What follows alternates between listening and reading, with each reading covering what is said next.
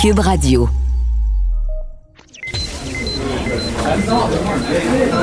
Silence! Veuillez vous lever.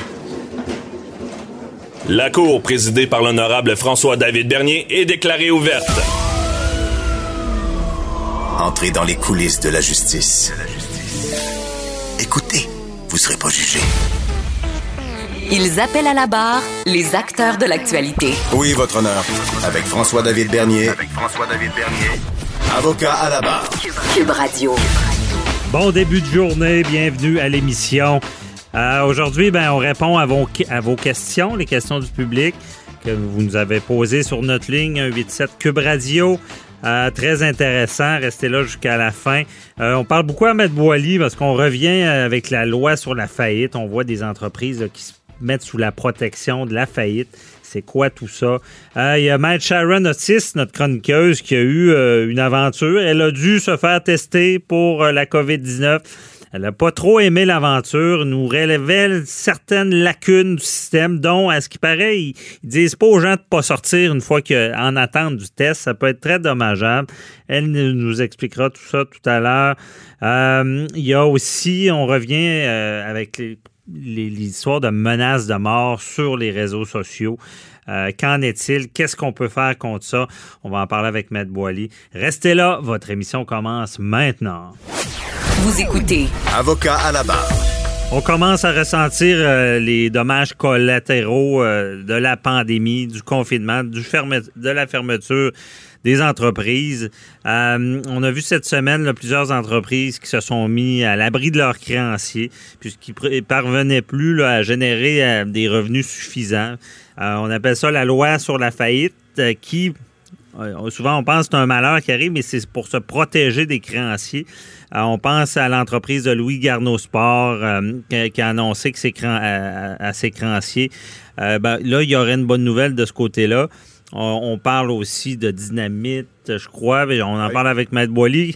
Oui, ben c'est ça. Il y en a plusieurs là, qui sont placés sous la protection de la loi. Vous parliez de dynamite, puis il y a aussi le groupe Ernest là, qui, qui est là depuis quand même longtemps. Là, qui, euh, c'est un fils d'immigrant, là, euh, Ernest Herrera, qui avait fondé ça. Hey, c'est pas une bonne 1957. nouvelle pour moi. J'achète mes vestons. Là. Ben oui, c'est ça. Mais là, ils, ça, ils, ont, ils ont- ils ont plusieurs millions de dollars de dettes. Puis là, ben, les loyers, puis tout ça. Ben alors, évidemment, vous l'avez dit, la pandémie, ça n'a pas aidé ces, ces- ces- ces groupes-là.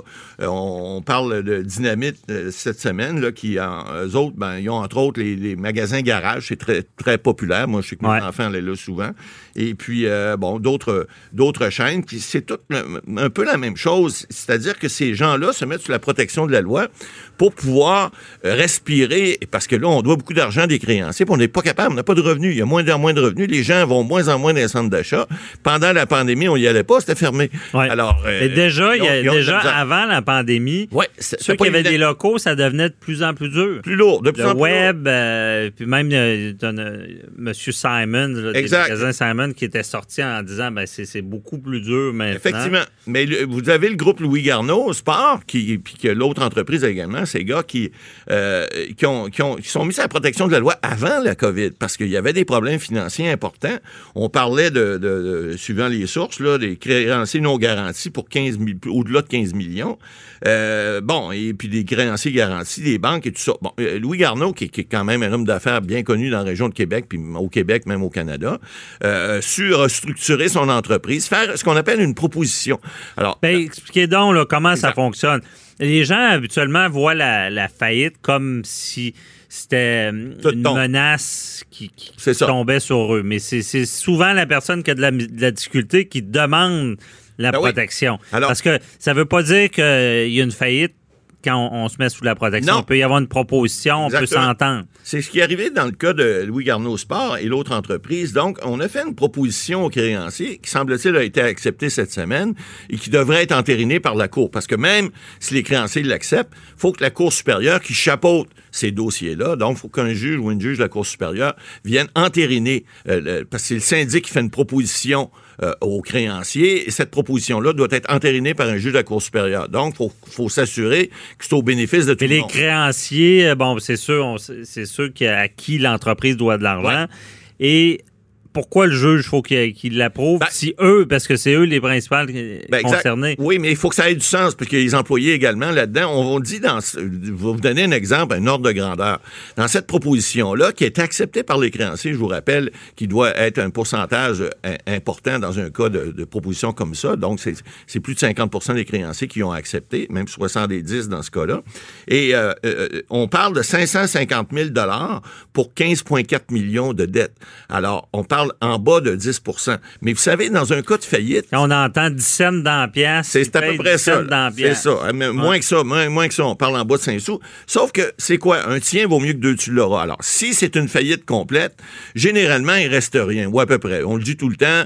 Dans le, le cas, je me souviens d'un d'un vieux juge qui nous avait dit à Trois-Rivières, on était sept ou huit avocats autour d'une table, puis un, un des avocats avait dit, Monsieur le juge, la masse des créanciers, oubliez pas la masse des créanciers. Le juge avait répondu avec raison en regardant les avocats. Savez-vous ce que j'en pense de la masse des créanciers? Une fois que les comptables, les avocats et tous les professionnels ont passé, il reste plus rien. Alors, c'est un peu ça la faillite. C'est Ouais. pas toujours le cas. Mais dans ce cas-ci, on parle d'un montant dû à des employés au-dessus de 170 000 qui devront être remboursés à, à même ces montants-là. Donc, c'est une bonne nouvelle pour les employés. Et c'est une bonne nouvelle aussi pour l'entreprise parce que ça va permettre, ça, ça veut dire que les créanciers ont confiance à la reprise, ont confiance évidemment à l'administrateur qui est là et les gens qui sont autour. Donc, ils mettent une croix sur leur dette. Ils vont recevoir un sac de peanuts puis une boîte de Cracker Jack. C'est pas grave parce que ça va reprendre. Ils vont pouvoir continuer à fournir.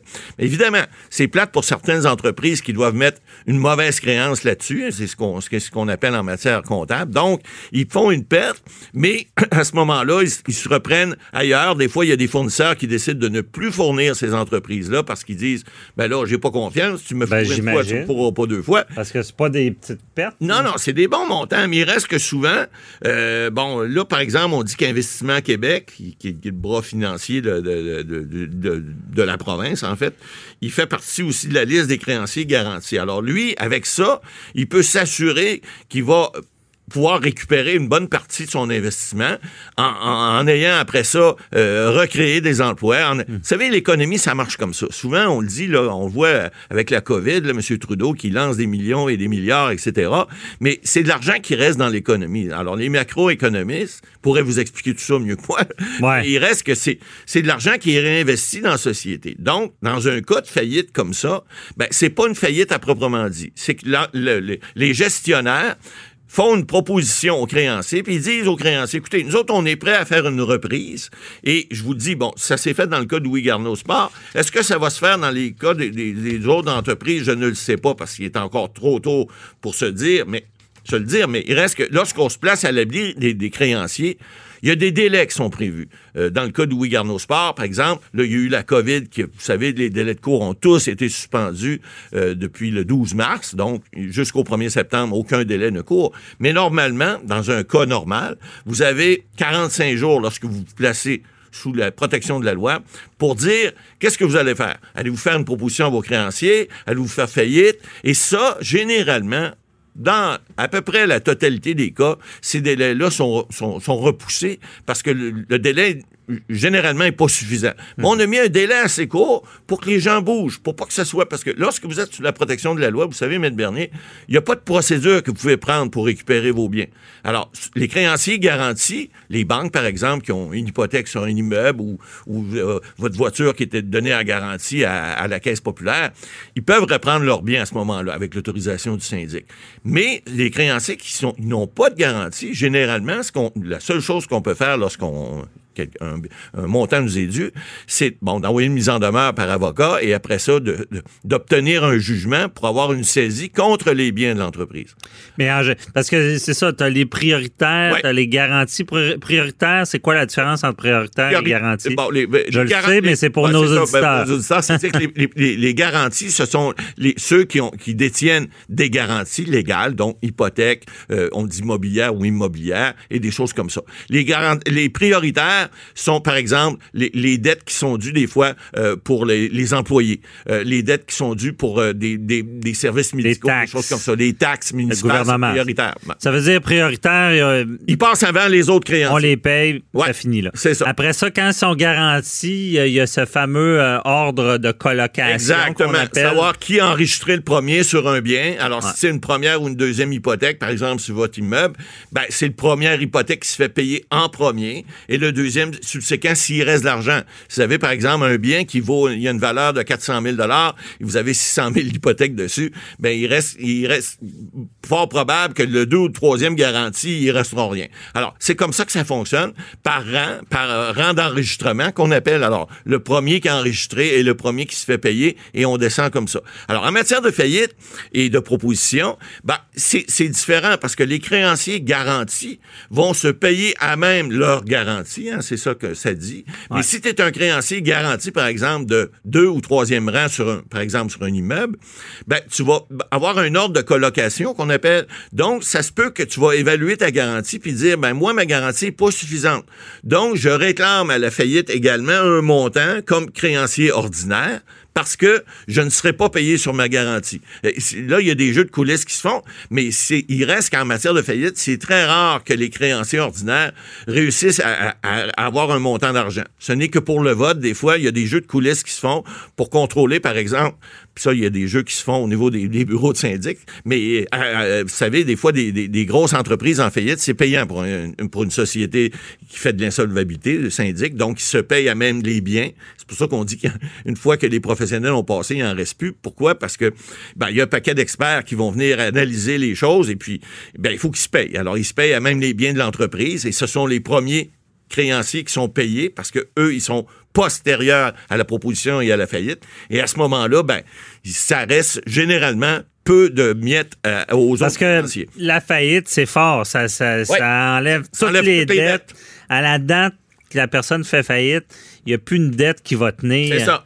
À, qui était là avant. Mais il y a des exceptions, par exemple. Quelqu'un, je pense, qui doit qui a des prêts bourses. Oui, qui doit les rembourser. Il y a des exceptions. Les, euh, les, peines, devoir, les, peines pénales, par exemple. Tout ce qui s'appelle pénal et criminel, ça ne s'efface pas pour la faillite. Les pensions alimentaires également. Pensions alimentaires. Euh, alors, toutes les sommes alimentaires qui sont dues. Si quelqu'un doit des taxes, je Oui, exact. Les taxes municipales. Euh, c'est la même chose. Ou des DAS, déduction à la source. Déduction à la source également. Alors, tu as plusieurs exceptions qui sont prévues dans la loi, ce qui fait que tu peux pas faire une faillite pour n'importe quoi. Généralement, les faillites dites commerciales, c'est parce qu'on doit des argents, beaucoup d'argent à des fournisseurs, généralement, c'est pas garanti. Des faillites personnelles, il y a des gens qui font des faillites personnelles.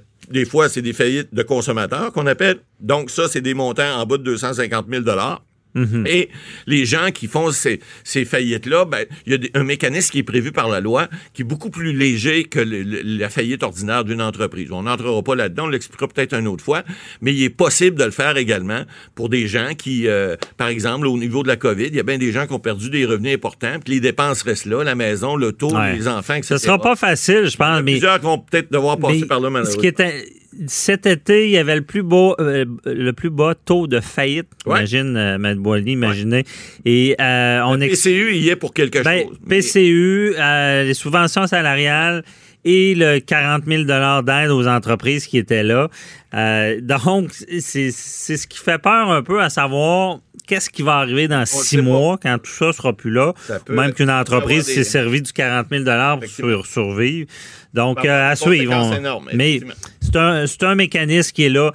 Euh, c'est pour protéger, malgré ce qu'on croit, ben, euh, des gens qui, sont allés trop loin. Ben, ça va peut-être donner des Ah oui. J'espère qu'Ernest, parce que pour acheter des vestons, c'est une bonne place. J'espère qu'ils vont survivre. Merci, Matt Boily. Avocat à la barre.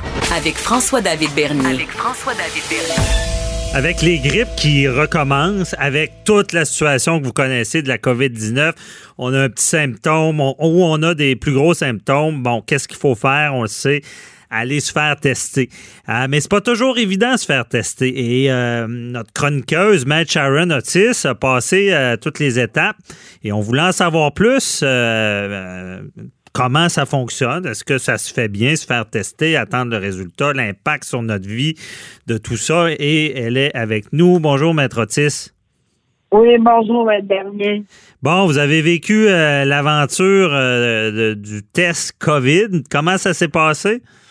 Ah, malheureusement, euh, je trouve qu'on fait pitié à titre de soins de santé au Québec. je n'ai pas le choix de dire d'autres j'avais pas le choix de dire autre chose que ça, là, à regarder. J'ai commencé à avoir des symptômes euh, samedi dernier, dimanche, là, la fièvre, etc.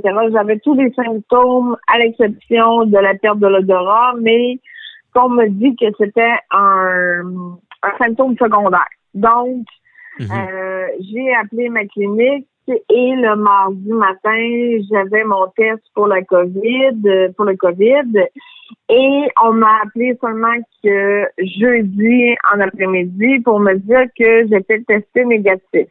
OK. Cependant, lorsqu'on m'a euh, parlé à l'effet que j'étais et j'étais très surprise parce que honnêtement là, j'ai rarement euh, j'ai déjà eu des pneumonies, des bon, on a tous déjà eu nos propres bobos là. Et je peux vous dire une chose, c'est que j'étais euh, dans ma tête, euh, j'aurais gagé quasiment 1000 pièces que je l'avais là, ok? Donc, Mhm. euh, euh, mais ceci étant dit, quand j'ai parlé avec la dame hier, euh, ben, en tout cas jeudi, elle m'a, j'ai dit, êtes-vous certaine que je suis négative? Euh, eh ben, elle dit, regardez, je vais, je vais, je vais re- regarder à nouveau. Et elle m'a dit, oui, oui, euh, vous êtes négative, mais elle dit cependant, elle dit le test, parce que le test, vous le savez, là, c'est pas soit bu- buccal ou soit nasal, là. C'est les deux, là. Les deux doivent être euh, faits, là. Le, le test n'est pas fait, là.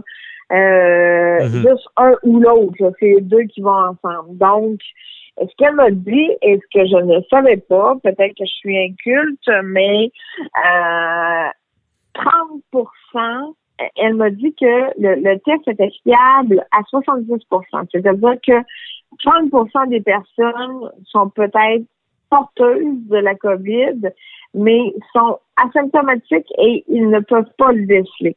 Il ne détecte Donc, il y a pas. Il y, a, il y a 30% de chances qu'il n'y ait pas de détecté si quelqu'un a la, la COVID. Exactement. Donc, à regarder, et j'ai demandé, parce que moi, vous comprenez, euh, quand on est avocat, j'avais des ordonnances de sauvegarde, j'avais également un procès en DPJ euh, vendredi. Donc, euh, et ça, il y avait environ approximativement 12 personnes, avocats, clients, juges, etc., qui étaient sur place, pour lequel j'ai dû décaler parce que on, on m'avait euh, fait une pas une prescription, mais à tout le moins un, un bien médical à l'effet que j'étais euh, pas inapte au travail, mais que Mhm. je ne devais pas me rendre au travail pour, bien évidemment, euh, par respect et par, bien évidemment, euh, pas démontrer l'exemple, mais il faut être, euh, je pense, quand, surtout quand on est avocat, je ne dis pas pour les autres non plus, là, mais euh, il Faut faut être prudent. plus blanc que blanc. Oui, il faut être prudent. Et moi, je n'ai pas d'enfants, mais je suis consciente qu'il y a beaucoup de, de, de gens que je côtoie qui ont des enfants, etc. Donc, je je, je, je voulais pas jouer avec la vie des gens, OK? Donc, euh, par prévention, j'ai resté chez moi, OK? Euh, donc, eh, mais le 24-48 heures qu'on m'a dit pour lequel j'allais avoir mes résultats, c'est avéré euh, euh, totalement faux. Euh, ça a pris plus que 48 heures. Et euh, j'ai demandé à ce qu'on me confirme que j'étais bel et bien né- négatif, que j'avais bel et bien des résultats négatifs au, Mais c'est- au- au COVID-19. Et à, l'heure actuelle, euh, on se parle là, présentement le vendredi, là, mais euh, je ne l'ai toujours pas reçu par courriel. Mhm. Et ça, ça ne touche pas que moi, parce que mon conjoint euh, travaille dans, dans une entreprise, disons-le, alimentaire, pour ne pas le nommer, OK? Pour ne pas nommer l'entreprise. Et par prévention, lui, il n'avait pas aucun symptôme, mais par respect, par professionnalisme, est allé euh, lui aussi se faire tester et actuellement notre, euh, a reçu le, le résultat à l'effet qu'il était euh, négatif, que ses résultats étaient négatifs, qu'il n'était pas porteur de la COVID, mais ce après plusieurs appels et, et, et ou presque pas des menaces, là, mais je vous dirais que. Donc, donc il n'y a pas d'efficacité en ce moment. Là. OK. pas du tout, pas du tout. Puis l'attente, est-ce que l'attente était très longue, comme on a vu dans les médias? là? Euh, ben moi, j'ai passé par une clinique privée qui m'a référé à une autre clinique, là. OK? Donc, euh, j'ai passé par euh, donc euh, ça, c'est une chose, mais mon conjoint est plus pauvre que moi, non, je pense. Et lui, il a attendu à Fleur de Lys pendant six heures. Six heures? Euh, six heures dans sa voiture, OK, alors que cet homme-là a fait un AVC et, et, et pas en, en pas top shape, là, mais vous comprenez qu'il y a quand même Il est à euh, risque. il est à risque. Et euh, à l'heure actuelle, on vient tout juste de savoir qu'il a un résultat négatif, mais ça fait en sorte que nous, on a perdu. Je sais que le système de santé s'en fout, mais on a quand même perdu deux semaines de salaire chaque. Non, ça, ça doit. C'est un, un impact majeur sur une vie parce que vous êtes arrêté. Mais. euh, Oui, et on était maganés. Mhm. Parce que là, au donc, final, ce que vous avez, c'est une grippe. Ça veut dire c'est reparti, grippe. Là. Euh, Et on n'a pas, euh, je dirais que le, la docteur qui, notamment, ne sait même pas, euh, vous, vous comprenez, quand on, nous, on rencontre nos clients à titre d'avocat, on se nomme, on se présente, etc. Cependant, la médecin que j'ai rencontrée pour ma part, ne s'est même pas présentée à moi. Je ne savais même pas si c'était l'infirmière et ou le médecin. OK? Alors, je pensais que c'était l'infirmière qui allait me faire le dépistage, Mhm. alors que c'était le médecin, mais euh, ne m'a pas rappelé pour me dire, ben, regardez, euh, voici, vous avez peut-être autre chose, vous avez peut-être un autre virus ou quoi que ce soit. Euh, non. Mhm. OK. Non, je, je suis dans le. je- moi, je- ce que je me dis, c'est par respect pour mes collègues, je vais demeurer à la maison. Non, mais c'est vais- c'est bienvenu, puis euh, on voit que vous êtes prudente, c'est correct. Mais moi, la question, puis surtout, on a bon, vous l'avez vécu, on, on sert un peu de ça.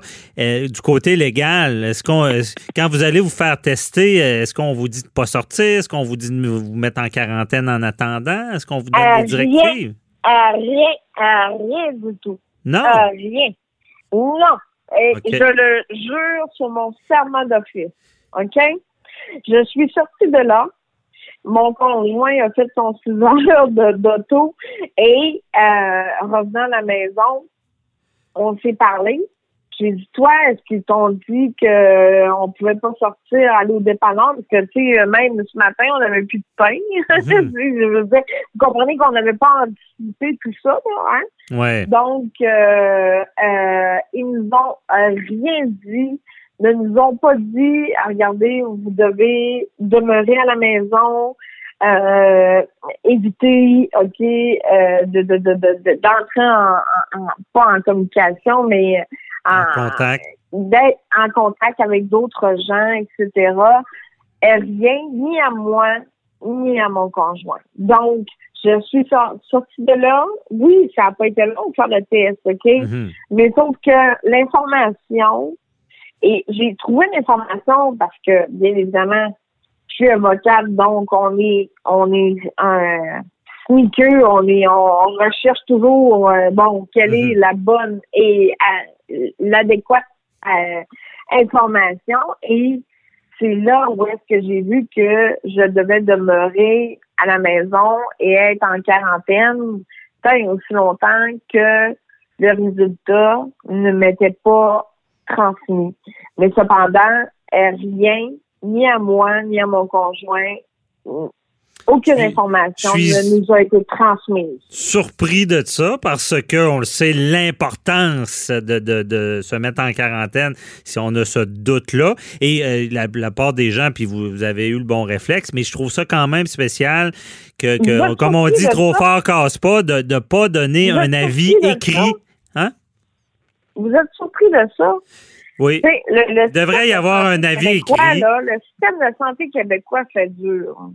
Ouais. Et, et là, là, je, je, suis peut-être pas la, dans la meilleure journée de ma vie, OK, pour vous donner un, un, une entrevue, là, mais je vous le dis, là, j'aurais préféré être au Texas ou être aux États-Unis euh, parce que assurément que j'aurais eu leur juste, Mhm. assurément que j'aurais eu des explications. Euh, ce n'est pas tout le monde qui d'emblée sont au courant euh, des mesures à prendre. Et six mois, il a fallu que j'investisse pour dire bon, ok, ben maintenant on est confiné à la maison tant aussi longtemps qu'on n'a pas nos résultats. Et on a, on ne m'a même pas expliqué. Dans l'éventualité, moi, j'aurais été négative et que mon conjoint aurait été positif. Non, c'est sûr. Qu'est-ce qu'on fait? Ouais. Mais Maître Otis, vous soulevez un bon point. Ça, je suis réellement surpris. On retient ça. Il n'a pas d'avis. Je comprends qu'il faut le comprendre, mais ça serait, vu la pandémie, vu le combat qu'on mène, il devrait y avoir cet avis-là. Je sais qu'ils sont débordés. Mais en tout cas, je- on, vous souhaite un bon repos et euh, on se reparlera pour un autre sujet. C'est tout le temps qu'on avait, mais euh, reposez-vous. Puis c'est assez Ben frappant d'entendre ça. Bye bye. Je serai plus agréable la semaine prochaine. Il n'y a pas de problème. Merci de nous avoir fait part de, de votre expérience. Bye bye. Merci, passez une belle journée. Au revoir. Avocat à la barre. Avec François-David Bernier. Des avocats qui jugent l'actualité tous les matins. C'est pas facile euh, ces temps-ci être en politique, être sous euh, le- le- le- les projecteurs, parce qu'on le sait, on a vu, on en parle et on en reparle. euh, notre premier ministre François Legault, qui, a, été menacé de mort, le docteur Arruda également. Donc il y a tout on- on- je ne sais pas si c'est plus grave maintenant qu'avant, mais vraiment, il faut en parler. Sur les médias sociaux, il n'y a plus de frein, il y a des menaces. Euh, ces gens-là, euh, on dira ce qu'on veut, mais il faut, la police n'a pas le choix de prendre ça au sérieux parce qu'on ne sait jamais qui, qui est en arrière des menaces. On en parle avec Matt Boily. Bonjour. Ouais, Rebonjour. On a vu cette semaine, encore une fois, le- hier on en a parlé à l'émission brièvement, là, euh, je vous avais parlé de la chronique de Joseph Facal sur les, les idiocrates, hein? ces gens qui pensent que euh, finalement que la Terre est carrée puis que euh, les, les mathématiques, euh, c'est, ça- n'existe pas. Alors, il y, a- il y a beaucoup de gens qui, malheureusement, euh, c'est pas la majorité, mais on disait, puis je je reviens sur l'article de M. Facal cette semaine, puis ça m'avait frappé parce que il parlait d'une étude d'un professeur euh, euh, à Berkeley en, dans les années 70, là, au milieu des années 70, et il parlait que euh, il avait mis, lui, cinq stades d'idiots, là, puis on les prendra pas toutes, mais il disait qu'on on, on- on sous-estime toujours le nombre d'idiots parce qu'on pense qu'il y en a moins qu'il y en a, mais il y en a quand même beaucoup. Puis il y a des gens ben, qui se servent des réseaux sociaux, puis là, c'est le, pique-nique. Alors, ils décident de, faire des menaces. Vous savez, Maître Bernier, faire une menace, de dire à quelqu'un, on a vu là, sur le- les réseaux sociaux, on va prendre M. Arida, puis on va... Euh, il y en a-tu un qui peut tirer une balle à M. Legault? C'est- n'importe quoi, je veux dire, c'est épouvantable. Mais vous savez ce que c'est, ce que c'est, ces menaces-là? C'est passible d'infractions, des infractions pas juste pénales, criminelles. Ben, criminel, j'en ai parlé euh, beaucoup. Ouais. C'était cette semaine. Euh, J'en ai parlé à TVA. Puis euh, les menaces de mort, là, pour bien comprendre ça, c'est bon, c'est proférer des menaces. Proférer des menaces, c'est vraiment euh, de, puis de, de causer des lésions ou la mort. Ce qui fait, puis il y, a- il y a des règles là-dedans qui dit que tu n'es pas obligé de, de vouloir mettre à exécution Ben non. ta menace. Non, c'est une menace, Euh, c'est L'infraction, il appelle ça la mens rea, Exact. l'intention en arrière. l'élément mental. C'est- euh, ben, l'intention. C'est vraiment de, de- de- que la personne qui reçoit, que ça peut être pris au sérieux. Oui, tout à fait. Et c'est de générer une crainte. C'est ça, Tout les fait, la menaces. crainte, la crainte une fois que ça c'est fait, c'est une menace de, de mort ou de causer des lésions. Exact. Mais il y a des défenses là-dedans. Ah oui, tu peux des réussir défenses. à, à Ah oui. dire que c'était une blague. Ben, il y a des gens qui vont faire une défense, par exemple, de blague ou d'aliénation mentale en disant, ben là, je n'ai pas de contrôle de mes mots, etc. Ouais. Mais encore, je. Je, veux- Mais c'est pas facile. Ces défenses-là, ben, euh, de dire que c'est une blague, c'est difficile. Et, euh, mais c'est c'est l'élément de, de vouloir générer une crainte. C'est sûr qu'il y en a qui font des blagues. J'ai vu avec M. Legault, à un moment donné, il y en a un qui dit ben, on, on aimerait qu'il y ait une balle perdue. C'est une Ouais. menace de mort? Ouais, c'est ça, c'est indirect. C'est ben une menace de mort peut être indirecte. On s'en était déjà parlé. Si je disais mon chum, euh, fais attention à Attention toi. à toi, puis... je suis euh, dans un groupe criminalisé, ben là, quand, ça, quand tu portes ta voiture, euh, vérifie tout, là, tu sais, puis, euh, euh, c'est ça. Ça il y a peut tout- être indirect. Mais quand c'est du sarcasme comme ça, est-ce que euh, dire ben, j'aimerais ça qu'il y ait une balle perdue, c'est violent, Ah, c'est- cabochon, Ouais. mais je pense pas que ça constituerait une messe de Parce pas, qu'il n'y a pas montrer le sérieux. Il n'y a pas le sérieux. Et il n'y a pas. Est-ce que vraiment cette personne-là veut générer une crainte chez la victime? Exactement, mais comment c'est perçu par la victime aussi, il y a ça aussi des fois qui peut rentrer en ligne de compte. Ouais. Mais dans les, les- les faits, on parlait de stupidité, là. Euh, Vous savez, l'exemple qui était donné cette semaine, il disait euh, on- un, un- un être stupide, ça crée des problèmes pour les autres sans retirer des bénéfices personnels. Alors, des fois, l'être stupide, lui, là, il, dit des choses, puis il s'en rend pas toujours compte. Mais il donnait l'exemple cette semaine, il disait, tu sais, le voleur de banque arrive, il rentre d'une banque, puis il, monte son, son fusil, puis il s'en va avec de l'argent. Il sait ce qu'il fait, lui, là. Puis il a un but précis, puis il repart avec de l'argent. Bon, c'est illégal, mais au moins, lui, il sait ce qu'il fait. Puis il sait qu'il peut peut-être faire peur à du monde, puis il sait qu'il va voler de l'argent. Mais le stupide, lui, qui fait des menaces comme ça sur les réseaux sociaux, il se rend pas compte de rien. Il, se rend, il, ne sait même pas ce qu'il fait. Il fait juste dire des choses comme ça sans se rendre compte de tous les dommages qu'il peut créer, parce que ça crée des dommages. Écoutez, là, euh, docteur Arruda, à un moment donné, je sais qu'il était sous protection. En tout cas, c'est ce qu'on avait parlé un moment donné. Je sais pas s'il l'est encore. Mais pourquoi? Parce qu'il y a des gens qui, des fois, mettent les menaces à exécution. C'est arrivé. Henry Bain, souvenez-vous, il y a eu un procès encore il y a quelques années. Celui qui a fait la- l'attentat au Métropolis le soir où, où Madame la, la première euh, première ministre, la première femme qui a été élue première ministre au Québec, ma- Madame Pauline Marois, il, il- il- il aurait pu, évidemment, son, heureusement, son, son fusil s'est enrayé, mais ce gars-là avait fait, semble-t-il, des menaces auparavant. Alors, tu sais jamais est-ce que ces gens-là vont mettre ces menaces-là à exécution? Et tu peux pas prendre de chance. Alors, évidemment, j'ai vu également cette semaine le collègue Mathieu Bocoté qui écrivait dans, le journal, et tu sais, il, parlait de la violence et, ce que les gens font des fois, puis sans se rendre compte, et puis là, il prenait des termes, j'ai vu ça, style de vidange, sac à marde, sac à poubelle, etc., pourriture, puis name it, là.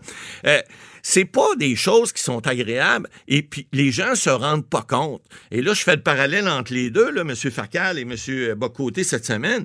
Alors, les di- idiocrates, là, qui pensent qu'eux, ils ont le droit de tout dire puis que ça fait pas mal à personne, ben... Oui, mais contraire- la réalité, là, la réalité, Oui.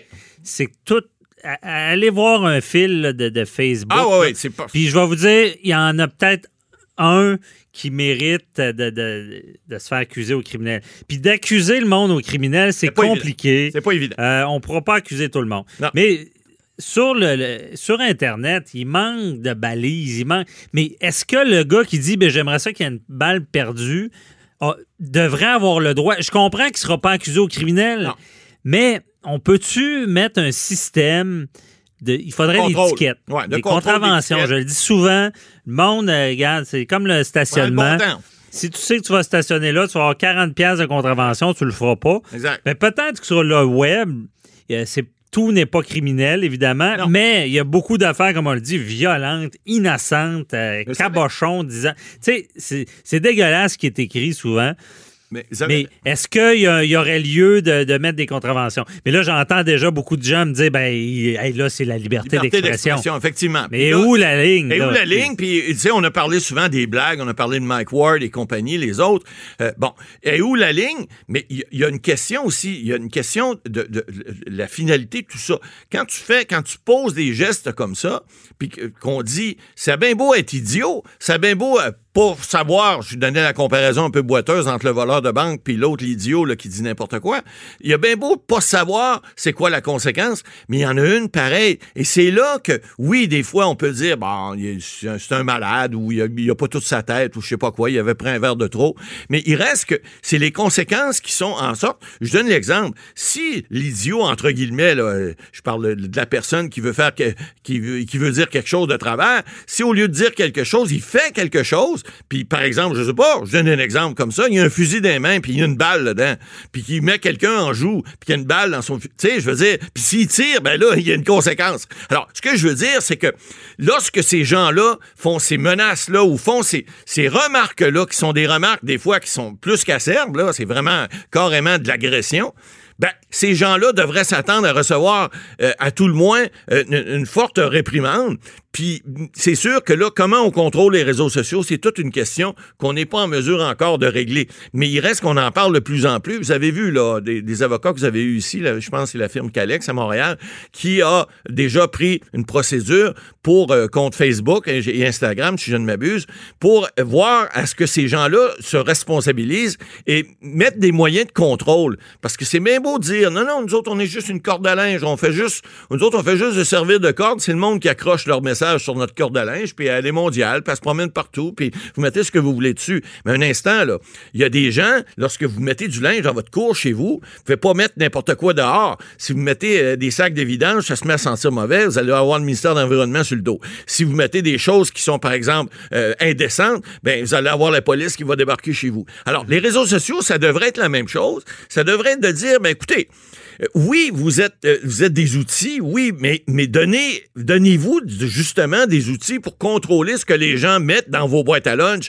puis vous assurez que c'est pas juste de la merde qu'il y a là-dedans. Des fois, il y a des bonnes sandwichs, puis on peut goûter à quelque chose de bon avec des bons légumes, des choses comme ça. Alors, si il y a des boîtes à lunch des fois qui sont, qui a des contenus qui sont de la vidange, qui sont de la merde, excusez-moi l'expression, mais que c'est quelque chose qu'on veut pas avoir, mais il devrait avoir un moyen d'aller contrôler ces boîtes à lunch là, puis dire on en veut pas dans nos boîtes. On enlève ça. On, on met pas ça là-dedans. Et là, ben, on en est rendu là. C'est pour ça qu'il y a des gens, il y a des tribunaux qui vont être saisis de certaines affaires, puis ils vont devoir, on va devoir s'adapter. Vous savez, l'homme, ou en fait l'humain, l'homme et la femme, c'est toujours, on s'est toujours adapté. Des fois, c'est long, parce qu'en droit, vous le savez, changer des lois, ça prend du temps. On change des mentalités, ça prend du temps. On, le dit, on le dit à l'émission. Ben, surtout quand ça touche la technologie. Ah, Prends la loi sur, la propriété intellectuelle, euh, ça avait été changé il y a plusieurs années. La, journée qu'ils qui, l'ont modifié, euh, ah, tout, changeait. Là. Je pense que le streaming euh, venait d'arriver. Ah, le streaming qui, était, de ne pas, de, pas télécharger la vidéo, mais de la regarder sur le site. Donc, tu sais, ça évolue. Puis honnêtement, on en parle, puis reparle de ça, mais je ne sais même pas c'est quoi la solution parce que il y a trop de volume. Les policiers, c'est sûr qu'ils vont, ils vont regarder ce qui pourrait sembler sérieux et c'est là qu'ils vont agir. Donner l'exemple, je pense, c'est une des solutions aussi. Quand, quand certains, on l'a vu dans, dans ce ben, cas-là, certains ont été rencontrés par la police, le dossier remis au DPCP. Est-ce qu'il y aura des accusations? Ben, possiblement, puis on espère pas que les gens vont se faire poivrer, mais on espère que ça donne des exemples. C'est ça qui, ben, c'est sûr que quelqu'un, plus il y a d'exemples, on se cachera pas, c'est de même ça marche. S'il y a des exemples, les gens, en arrière de leur clavier, commencent à, se dire, ben, je suis pas intouchable. Ouais, mais... C'est, je, je, je fais pas seulement écrire sur, un ordinateur, il y a beaucoup de gens touchés, puis ça a des conséquences. C'est la mentalité. Mais là, enlevons tous ceux, parce qu'il y en a beaucoup, comme vous l'avez dit, euh, qui ont des problèmes de santé mentale qui écrivent comme ça. Oui, mais c'est euh, pas très tout ça. à gérer. C'est parce qu'ils sont comme ça, puis c'est je me moi, puis je me fous des ah autres. Ah non, c'est sûr. Puis euh, il, y en, a qui se pensent intouchables. Exactement. Des, en arrière d'un clavier. Ben, d'ailleurs, moi, j'en ai eu, puis de toute manière, au, Québec, si t'as pas d'insulte, ben t'es pas connu. Non, exactement, c'est ça. Des fois, c'est pas bête, mais euh, c'est pas bête. Mais c'est quand ça fait peur que là, la ligne peut être dépassée. Et pensez pas que c'est rien de, penser que quelqu'un avait en notre vie, là, ça, ça a beaucoup Soyez donc, soyez donc compréhensifs et indulgents, puis arrêtez donc de crier des noms à tout le monde. Ouais, à suivre. Merci, Matt Boily. Avocat à la barre. Avec François-David Bernier. Avec François-David Bernier. C'est maintenant l'heure des questions du public, les questions que vous nous avez posées sur la ligne 187 Cube Radio, sur le Facebook. Je suis euh, toujours avec Matt Boily. Toujours au poste. On est prêt. Euh, bon, on répond à la première question qui est Joël M. de Chambly qui nous demande sur notre page Facebook s'il est vrai que des parents ont obtenu une ordonnance de la Cour pour pouvoir garder leur enfant à la maison et ne pas les envoyer à l'école à cause de la COVID-19. Oui, il y a peut-être des parents qui ont réussi à faire le, coup, mais euh, ce que j'ai vu cette semaine, c'est l'inverse. il y a une dame là, qui est une Madame Gibson euh, qui a demandé, euh, bon, parce qu'elle n'était pas capable d'avoir de, d'exemption médicale euh, ou, ou, enfin, il semblait que c'était pas assez grave. Il n'y avait, pas de, pas de médecin euh, qui, qui, était capable de dire que ses enfants devaient rester à l'école. Elle a juste demandé de faire l'école chez moi parce que je, je, j'estime que c'est mieux pour mes enfants. Vous savez, vous pouvez faire, on l'a déjà dit à l'émission, vous pouvez faire l'école à la maison pour vos enfants. Il y a des cas, par exemple, des gens qui vont à l'étranger. Il y a des gens qui vont sur des, des voiliers. Hein, ils vont passer un an, deux ans. Et puis, euh, ils démontrent au ministère de l'Éducation qu'ils sont quand même capables de... Parce que vous savez que de 6 ans à 16 ans, l'école est obligatoire au Québec. Donc, vous devez absolument envo envoyer vos enfants à l'école ou démontrer que vous êtes capable de leur donner une éducation suffisante. Or, cette dame-là, ce qu'elle a fait, et, et, je vais en venir au jugement de la Cour supérieure, là, et, et, je vais le vendre le punch tout de suite, le juge de la Cour supérieure lui a pas donné raison en lui disant, écoutez, madame, vous n'avez pas de motif suffisant pour démontrer que votre enfant n'est pas en sécurité à l'école. Parce que elle, elle disait pas, je veux faire l'école à, à, mes enfants chez moi et je veux, euh, euh, j'ai des, des, des, des je, suis capable d'avoir une exemption, pas l'envoyer à l'école parce que je suis capable de donner des cours moi-même mm -hmm. et donner ce que le ministère reconnaît comme de l'éducation à la maison. Ça, ça, aussi, ça peut se faire. Alors, or, c'est pas ce qu'elle disait. Elle disait non, moi, je veux pas envoyer mon enfant à l'école parce que j'ai peur pour sa santé. Or, le juge de la Cour supérieure a dit, écoutez, euh, il n'y a, pas, y a pas de... Les avantages d'un retour à l'école en personne, ça l'emporte, ce que le juge dit, largement sur les risques pour la santé. Alors, mm -hmm. on a vu là que bon, les risques pour les enfants sont faibles. Bon, il y a des risques de transmission. On a fait des bulles dans, dans les classes. On a essayé de, de, rendre ça de façon beaucoup plus sécuritaire, même s'il n'y a pas de, de, de, c'est pas parfait. On sait que le système n'est pas parfait. Mais ce que le juge a tranché finalement, on peut pas être en désaccord avec ça. On dit, euh, écoutez, la situation s'évalue de jour en jour dans toutes les écoles. Les gens, on l'a vu, il y a des classes qui ont été fermées parce qu'il y a eu des risques risque dans certains endroits. Il y a des jeunes qui ont, qui ont attrapé la maladie, donc on prend pas de chance. On les met en isolement 10 ou 14 jours et puis on revient après. Alors, on ferme pas toutes les écoles, on ferme juste les classes. C'est ça qu'on a. Alors, le juge a décidé que dans ce cas-là, euh, la dame avait pas raison. C'était pas des motifs assez non, sérieux. Pas, Mais ben, si, exemple, euh, on parle d'une famille bigénération, il ouais. y, y, a sa grand-mère qui oh, est gravement il malade. Avoir des motifs, effectivement. Là, ça pourrait être un oui, motif sérieux. Alors, si l'enfant avait des problèmes sérieux de santé, oui, que ça pouvait Ça, il y en a, mais dans ce cas-là, la dame, ce qu'elle alléguait, c'est pas qu'il y avait un problème, c'est qu'elle voulait pas qu'il y aille, c'est tout. Le juge a dit non. Par peur des... de la COVID, par Exact, c'est okay. ça. Donc, il y a des, il y a, bon. on a pris des processus qui sont suffisamment clairs pour dire votre enfant n'est pas en danger, alors envoyez-le à l'école. Toujours la logique. Ouais. Euh, ensuite, deuxième question, Paul-André C. de Varennes veut savoir s'il est vrai que le fédéral va pouvoir payer des jours de congé de maladie s'il s'absente pour, pour la COVID? Ben, en fait, ce qu'on a vu encore une fois cette semaine, c'est le gouvernement fédéral qui a annoncé ça, le M. Trudeau. Euh, il dit que dès la rentrée parlementaire, il verrait à, à, à, faire transférer aux provinces des montants, puis ça, ça sera le ministère du Travail, là, qui est le ministre Jean Boulet ici, là, mm -hmm. euh, qui va, il dit qu'il va mettre un, un système en place puis que ça serait une, une, question de temps là, pour euh, financer effectivement des gens qui pourraient avoir des congés de maladie. On parle d'une dizaine de jours, encore là. Vous savez, lorsque vous êtes mis en isolement, on dit 14 jours. Ben 14 jours, c'est deux semaines, même qu'on parlait de 10 jours dernièrement. Alors, s'il y a 10 jours de congé COVID, entre guillemets, ben, c'est deux semaines de travail. Donc, vous pourriez... Oui, mais mettre Boily là-dessus, je veux dire, ça je ne souhaite pas de mal à non. personne, mais quelqu'un qui a un diagnostic positif de COVID, c'est ouais. sûr qu'il peut manquer du travail. Ça, c'est clair. Mais, mais ceux qui sont en. Ouais. C'est là, c'est là ben, que le fédéral est rentré en. Puis là, on dit qu'on peut accorder cette prestation canadienne de maladie. Hein? C'est pas le, c'est pas une compensation parce que vous devez être en, euh, chez vous, mais c'est à cause que vous avez eu la COVID. Ben, vous auriez droit à 500 dollars euh, par semaine pour une période de 10 jours okay. pour, euh, pour compenser le fait que vous devez être en isolement puis que vous avez attrapé la hey, COVID. Comme je disais, quelqu'un qui sait qu'il y a un diagnostic, mais quelqu'un qui est en, en isolement préventif, ouais. ça complexifie les choses. Ah, tout à fait. Mais en ce moment, au travail, euh, quelqu'un aurait, mettons, euh, se casse une jambe. Bon, il manque du travail. Il doit être assuré pour. Ben, c'est-à-dire, oui, si, oui, puis n'oubliez pas qu'un accident de travail, c'est différent. Ouais. Mais est-ce que la COVID, la question, la question qui tue, Ben. est-ce que la COVID pourrait être un accident de travail? Ben. Ça pourrait être le cas. S'il prend, le- si le- le- l'employé démontre qu'il a, pris, le- il a pris son, son, son virus à l'emploi, ça pourrait très bien être considéré comme un accident de Ben, travail. Oui, puis je pense, Je pense. En, plus, c'est qui qui regarde euh, l'application des règles dans les commerces? La CNESST. SST, qui effectivement est la seule qui applique les, les- les directives en matière de décret au niveau de la, de la santé publique. Donc, euh, ça pourrait être effectivement eux qui, qui, qui pourraient décider que... Hey, comment prouver ça, Ah ben ça, écoutez, Hey. ça reste toujours une question de preuve, mais c'est si, vous savez, s'il y a une éclosion dans une, par exemple, dans une dans une industrie quelconque, euh, puis que Ouais, vous avez ça va 40 travailleurs, ben il y a, euh, on dit en anglais chances hein, il y a beaucoup de chances que vous l'ayez pris là vous aussi, ça pourrait être considéré comme un accident de travail. À ce moment-là, ce serait les prestations au niveau de la santé et sécurité au travail qui sont beaucoup plus avantageuses que le 500, ben, dans certains cas, que le 500 dollars par semaine. Mais c'est à suivre. Mhm.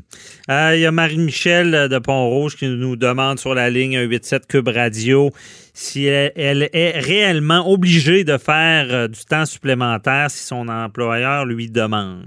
Écoutez, euh, Euh, ben là, ça dépend. Ben, c'est dans le système de santé, Non, parce que dans le système de santé, il y a le temps Il y a- Il y a, obligatoire. le temps- il y a du temps obligatoire, Ouais. effectivement, puis il y a du temps que tu n'as pas le choix de faire. Mais dans une entreprise normale, les heures, les, heures supplémentaires ne sont pas obligatoires, à moins qu'il y ait une, une si- une situation d'urgence et qu'à ce moment-là, ben, on doit vous, on doit vous, euh, vous aviser. euh, on ne peut pas vous obliger à faire du temps supplémentaire comme, comme tel.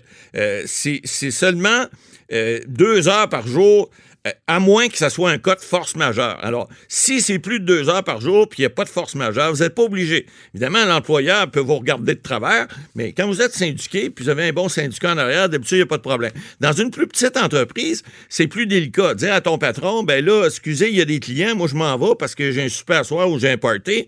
Hum, C'est pas tout à fait bien vu. Mais vous ne pouvez pas être obligé. Bon, on a vu cette semaine, il y, y aurait des gens qui, en fait, ce qu'on qu'on a dit et ce que, ce que j'ai vu sur le web, c'est qu'il y a des gens chez Amazon, parce qu'on a ouvert des bureaux à la Chine, semble-t-il, et puis euh, on dit dans, l'offre d'emploi, on dit, écoutez, vous allez faire des heures supplémentaires, mais en disant, on vous paye, mettons, 16 ou 17 dollars l'heure, mais vous allez faire des heures supplémentaires, donc vous allez en faire plus. Or, il y a des gens qui disent, ben moi, je veux faire mon 35 ou mon 40 heures. Ne tente pas d'en faire plus d'heures supplémentaires. Mais si l'employeur dit, ben là, tu vas en faire, ben vous avez le choix. Si vous en faites, puis vous êtes bien vu par l'employeur, vous en faites pas, vous êtes mal vu, puis si vous êtes le dernier rentré, vous allez avoir les beaux et beaux chiffres. Il y a toujours une question de, de négociation. Mais dites-vous une chose, plus de deux heures par jour, c'est- vous n'êtes pas obligé, et puis il faut qu'il y ait une situation d'urgence également. Alors, la réponse, c'est que dans le milieu de la santé, oubliez ça, ce que je viens de vous dire, parce que dans le milieu de la santé, ils sont obligés de rester sur place si personne rentre. Ouais. Mais dans les autres milieux, c'est pas obligatoire, à moins d'urgence. Puis dans des situations aussi, on parle de policiers, pompiers, ambulanciers, des choses comme ça, euh, qui sont relatives à la, à la santé et la, et la sécurité publique. Mais à part ça, il n'y a pas d'obligation, à part deux heures par jour dans des situations d'urgence. Mhm.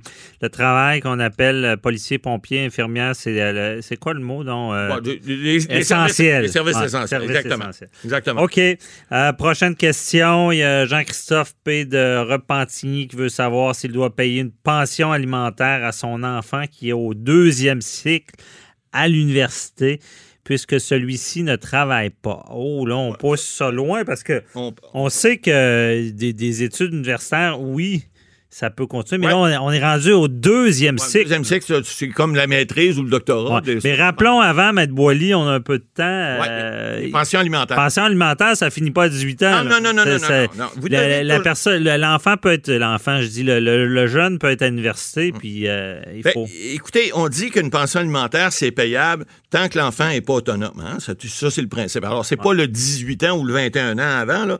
Euh, un enfant, par exemple, qui a 18, 19 ans, qui travaille à temps plein, vous n'avez pas de pension alimentaire à payer. Il faut que l'enfant, euh, il faut qu'il soit en mesure d'a- d'assurer sa propre subsistance.